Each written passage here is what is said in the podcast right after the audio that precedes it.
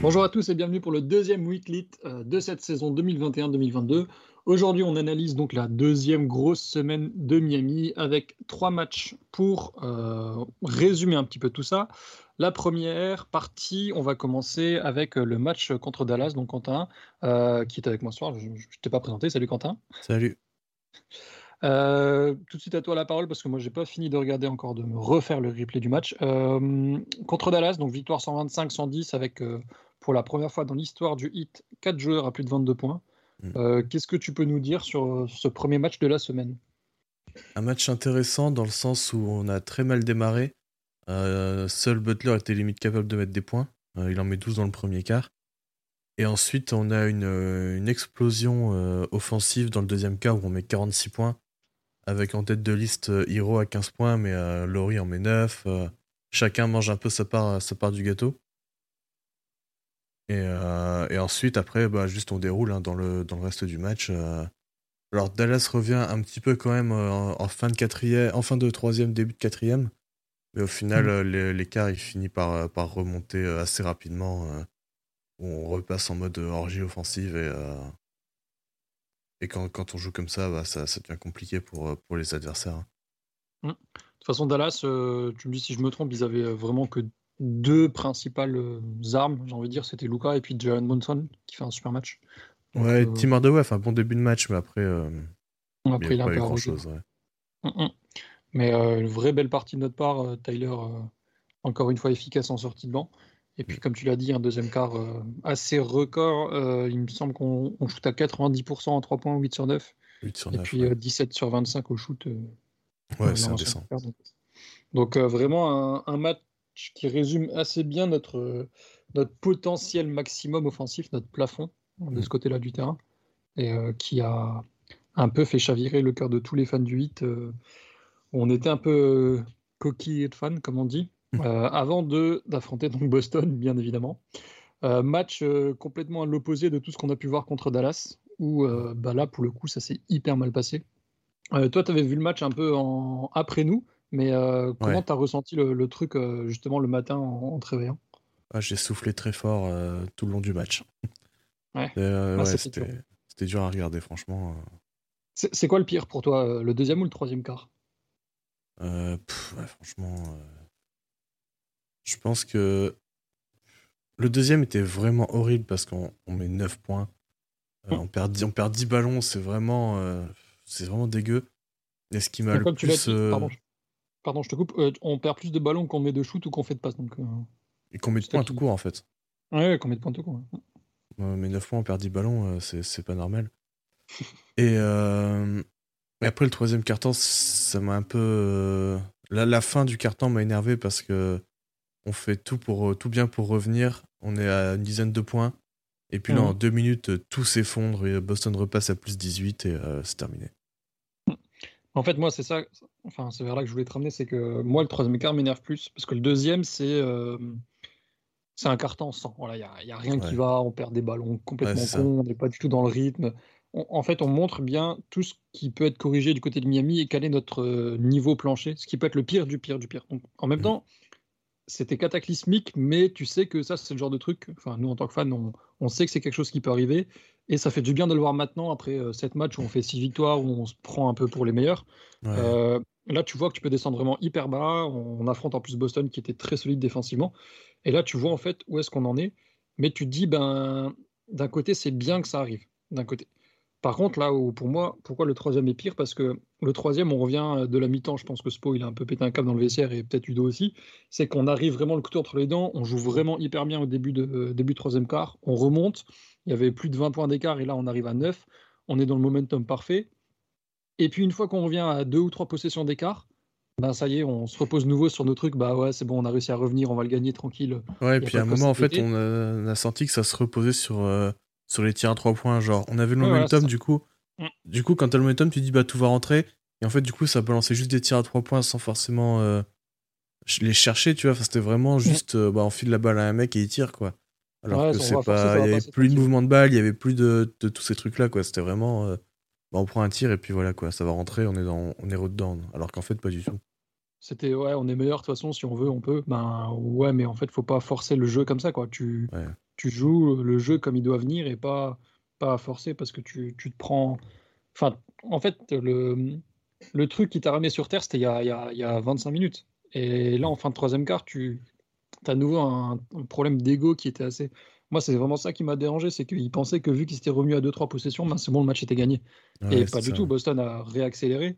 Une, Puis il y a eu des, des, erreurs cons. Hein. Il y a, je crois qu'il y a une faute, il y a une faute technique de héros. Il y a, je sais plus, je sais plus ce qu'il y a exactement, mais il y a, il y a, vraiment eu des trucs, quelques trucs cons euh, qui ont fait que bah, derrière, euh, ils nous ont, ils ont, ils ont, ils nous ont torché tout simplement. Ouais, ils nous ont mis une patate et euh, en plus eux, ils étaient vraiment mal en point là, ça, ça, les a relancés un petit peu. Bon, heureusement cette nuit ils ont nouveau perdu, mais mais enfin une défaite face à Boston, limite c'était écrit, il fallait que ça se passe comme ah ça. Ouais, non, c'était sûr, hein, c'était sûr. Bon, voilà, donc un match où rien, mais absolument rien ne va. 18 euh, paires de balles, 34% au tir, 22 à 3 points. Euh, Jimmy qui met quand même 20 points, mais je veux dire, enfin pendant le match, euh, il était vraiment pas présent, il était pas dans le rythme. Bam, il s'est fait complètement outplay par Allerford. la tristesse de la phrase, quoi. J'adore Allerford, mais ça doit jamais arriver, ça. après, il y a un petit sujet dont moi je voulais parler avec toi, c'est après le match, enfin moi en pleine nuit du coup j'avais ce, truc-là, toi je sais pas si tu as ressenti ça aussi, c'est que euh, bah, il fallait trouver un coupable pour cette défaite honteuse et euh, c'était Duncan Robinson parce qu'il a shooté à 30% en 3 points. Alors je sais pas comment tu l'as. Euh, j'ai l'impression que la fanbase du 8 en ce moment elle est sur les côtes de Robinson. Ouais, c'est clair. Ce qui est à moitié justifié parce que il tire pas très bien. Enfin là, là c'est pas lui le problème. On rentre pas un tir et au final en fait les... tout le monde s'en est remis à lui pour mettre les 3 points qu'il fallait pour remonter, mais c'est pas comme ça que ça marche. Et du coup, il se retrouve à tirer 17 fois à 3 points. 17 fois, c'est pas normal. Enfin, prendre 17 tirs à 3 points dans un match, à moins, d'être à 50% au tir, c'est, non, non, c'est pas possible. En fait, je suis complètement d'accord avec toi, et pour moi, c'est, c'est limite, en fait, je, voilà, à prendre avec des pincettes, mais c'est limite notre meilleur joueur sur le match, parce qu'il arrive quand même, quand même à mettre quelques paniers, et euh, tu vois qu'on n'arrive pas, on dit tiens, prends la balle, démerde-toi. Mais c'est pas du tout son rôle dans l'équipe. Ça, c'est le rôle de Kyle, c'est le rôle de Jimmy, c'est le rôle de Bam, même de Tyler. En fait, euh, là où Duncan, son rôle, il a été mal pris dans ce match-là, pour moi, c'est pas un gars qui te fait passer de niveau faible à niveau moyen, c'est celui qui te fait passer de niveau moyen à niveau très bon. Et ils se sont trompés là-dessus en lui donnant tous les ballons. Alors évidemment, il n'est pas hyper efficace depuis le début de l'année, et ça, c'est clairement quelque chose qui doit bosser. Mais en sortie d'une défaite comme ça, où tout le monde a été cataclysmique, pour moi, c'est pas normal que ce soit lui et juste lui qui s'en prend plein la gueule. Alors que mm. bah, Tyler Hero, qu'on adore et, qui fait des matchs de ouf, bah, là, il était cataclysmique aussi. Bam, il, était invisible tout le match et tout ça. Donc, euh, tout le monde devait en prendre. Quoi. Donc, euh, moi, j'étais un peu mal à, enfin, mal à l'aise un peu pour, euh, pour lui, quoi, à sa place, même s'il n'a pas non plus été incroyable. Hein. Au contraire, il fait aussi un match pas bon. Mais c'est pas lui C'est pas lui le fautif, hein, c'est clair. C'est l'équipe euh, au complet là. Y a pas de. Même, quand tu marques 78 points, euh, c'est l'équipe, c'est pas, pas un mec. Pas, Et comme dirait euh, Val, je crois, encore un match où on garde l'équipe adverse à moins de 100 points. Ouais. je sais pas si, je sais pas si on doit en être heureux, mais vu le match, mais voilà quoi. Et on termine donc avec euh, la victoire de la nuit passée euh, dans un match absolument fantastique. Sincèrement, un des meilleurs matchs que j'ai pu voir depuis le début de l'année. Euh, dans une victoire assez folle, mais où on a un peu flippé à la fin contre le Jazz, 118-115. Est-ce que tu retiendras le, fait qu'on se fasse remonter ou le fait qu'on ait vraiment fait un match hyper intéressant dans tous les côtés du terrain d'ailleurs? Bah, Les deux en fait, parce que en fait c'était un match vraiment excellent des deux côtés parce que c'est c'est deux équipes qui se connaissent, enfin je veux dire, elles se connaissent entre elles. Euh, enfin, Miami un peu moins parce que c'est ils ont moins la continuité, mais euh, Utah c'est une équipe qui déroule et qui, qui, est capable de punir chaque petite erreur défensive, même une toute petite erreur, ils arrivent à la punir. Et Miami, enfin j'ai remarqué depuis le début de l'année, les rotations défensives sont excellentes malgré. il y a des trucs où dans n'importe quelle autre équipe, ce serait une erreur et en fait à Miami, t'as, je sais pas, t'as Bam qui va réussir à décaler au bon moment. Euh, pareil. Tous ces trucs-là, en fait, qui font que les erreurs, elles sont moins grosses. Et ils arrivent à rattraper, en fait, justement ces erreurs.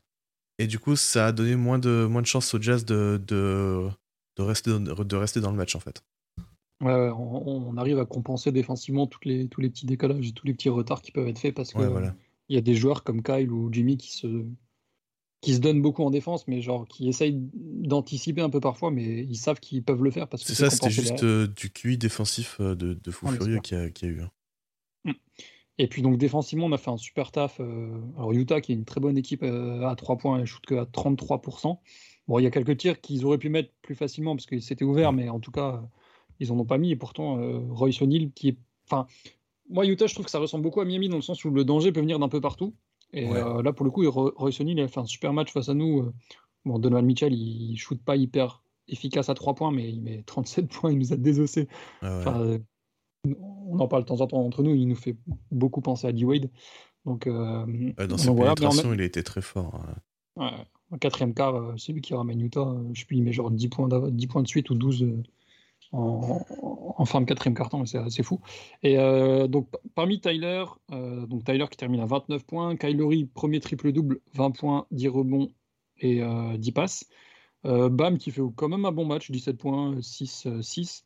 Il a été pas mal, Bam était pas mal frustré par les arbitres, j'ai l'impression, dans ce match. Ouais. Ça l'a un peu. Bah, c'est là où tu vois, il y a, y a eu un, moi, il y a un moment, une action qui m'a vraiment sauté aux yeux, c'est quand, je crois que c'est Rudy Gobert qui est au poste, qui essaie de faire, qui essaye de faire un mouvement sur Bam. Et Bam arrive à le bloquer, il perd la balle et en contre-attaque, euh, c'est un alley je crois, de Laurie pour, euh, pour Markif. Ouais, et, euh, et, du coup, il y a temps mort direct Utah. Et là, tu as, as, Laurie qui vient vers, vers Bam qui, qui le check alors que Bam il serrait les, les bras parce qu'il était content d'avoir fait un bon stop défensif. ouais, c'est ouais, le genre de truc qui te donne un momentum de ouf et qui donne confiance à Bam. Donc ça, c'est. bref, du coup, pour revenir à ma question, est-ce qu'il y a un, des trois matchs de, Tyler, Kyle, Bam ou Jimmy que tu as préféré ou c'est plus un truc global Il y a pas de... Je pense le match de Lowry quand même euh, face à Utah, il a été incroyable. Enfin, il était partout en fait. Offensivement, défensivement, il était partout. Le mec était questionnable avant, de, avant le match pour sa cheville. Il joue 36 minutes et il, est, il, est, vraiment partout. 20 hein. points, 12 rebonds, 10 passes. Euh, une seule perte de balle, il a été vraiment. Euh, c'est le, le, un peu pas son plafond, mais pas loin de son plafond quand même euh, de, de, ce qu'on pourra avoir cette année avec, euh, ouais, voilà, de, ce qu'on pourra avoir cette année avec Miami. Donc, euh, non, il a été vraiment excellent. C'est miraculeux qu'il ait joué en plus. Je sais pas comment c'est possible, mais ouais. enfin, c'est le mec, enfin incroyable. Mais et puis même, je veux dire, tout ce qu'il apporte d'un point de vue hors statistique, ça c'est quelque chose sur lequel on appuie souvent.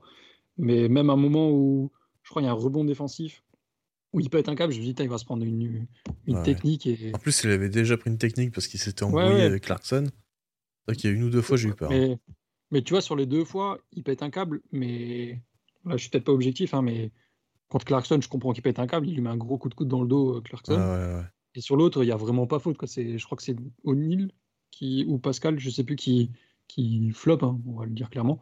Donc, mm. il pète un peu un câble, mais en même temps, j'adore. Quoi. Donc, euh, donc, voilà, mais un match. Euh, assez dingue de notre part qui montre justement à l'opposé de Boston tout ce qu'on est capable d'atteindre.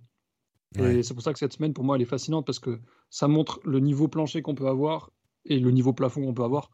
Et tu dis, putain, tu sais pas à quoi t'attendre le prochain match. C'est mm. assez excitant.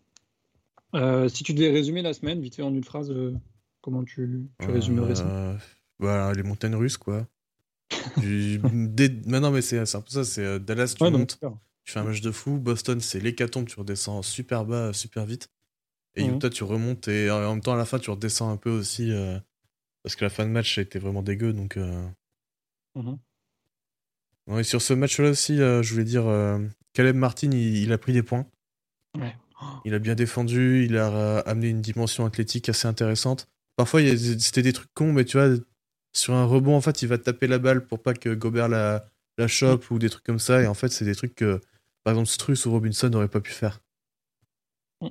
Il y, a, il y a un alley en plus qu'il fait avec euh, Kylori là. Ouais, non, mais son lui play est incroyable. L'air là, il change de, change de côté. Enfin, il met un 3 points aussi super contesté en fin de possession. Alors celui-là, j'ai explosé de rire euh, parce que c'était le moment où on mettait tout. Et j'ai explosé de rire vraiment parce que c'était c'était n'importe quoi. Et si je dis pas de bêtises, il me semble, hein, de mémoire, que quand Utah commence à faire le push pour revenir en fin de match, il doit rester peut-être deux minutes. Euh, Spo, il sort un peu une sorte de line-up un peu défensif. Et qui c'est qui est sur le terrain dans cette fin de match? C'est PJ Tucker, Bam, Jimmy, Laurie et Caleb Martin. Tyler Hero et Duncan Robinson sont sortis, ils n'ont pas joué à la fin.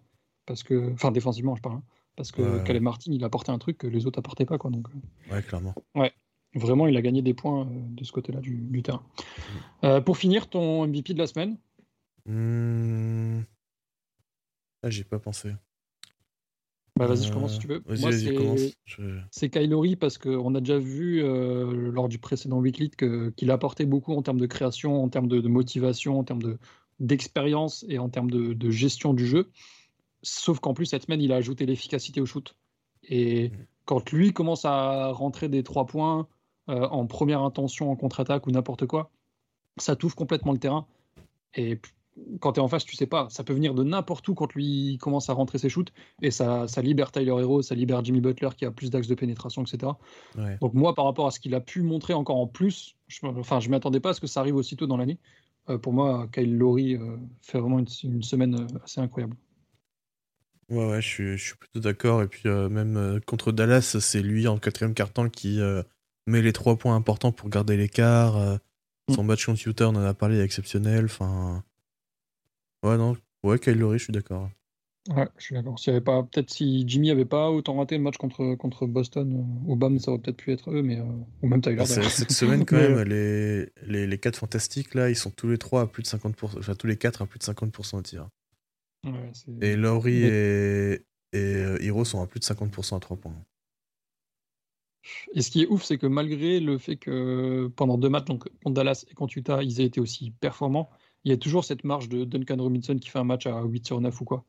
En même temps qu'en fait, on n'a jamais eu encore ce match où euh, tout le monde, enfin toutes les planètes s'alignent pour offensivement euh, partir en caca. Ce qui est bien, c'est que, quand, quand c'est pas quand Robinson, enfin Robinson n'est pas excellent, mais tu as toujours quand même quelqu'un qui apporte un petit peu plus euh, du Markif, du Denmon ou du Martin en général. ils mm. arrivent à apporter. Mais là, cette nuit, contre Utah, Duncan a quand même beaucoup moins joué que d'habitude. Il joue que 22. Alors, il a eu un petit peu de problème de faute, mais dans le quatrième quart, je vais regarder, mais il me semble qu'on ne le voit pas du tout. possible. Il joue, bah voilà, il, joue, une seconde. Donc, euh, on l'a pas vu du tout le quatrième quart. C'était vraiment euh, euh Je pense qu'il doit rentrer à la fin quand, euh, de, quand Utah doit faire faute.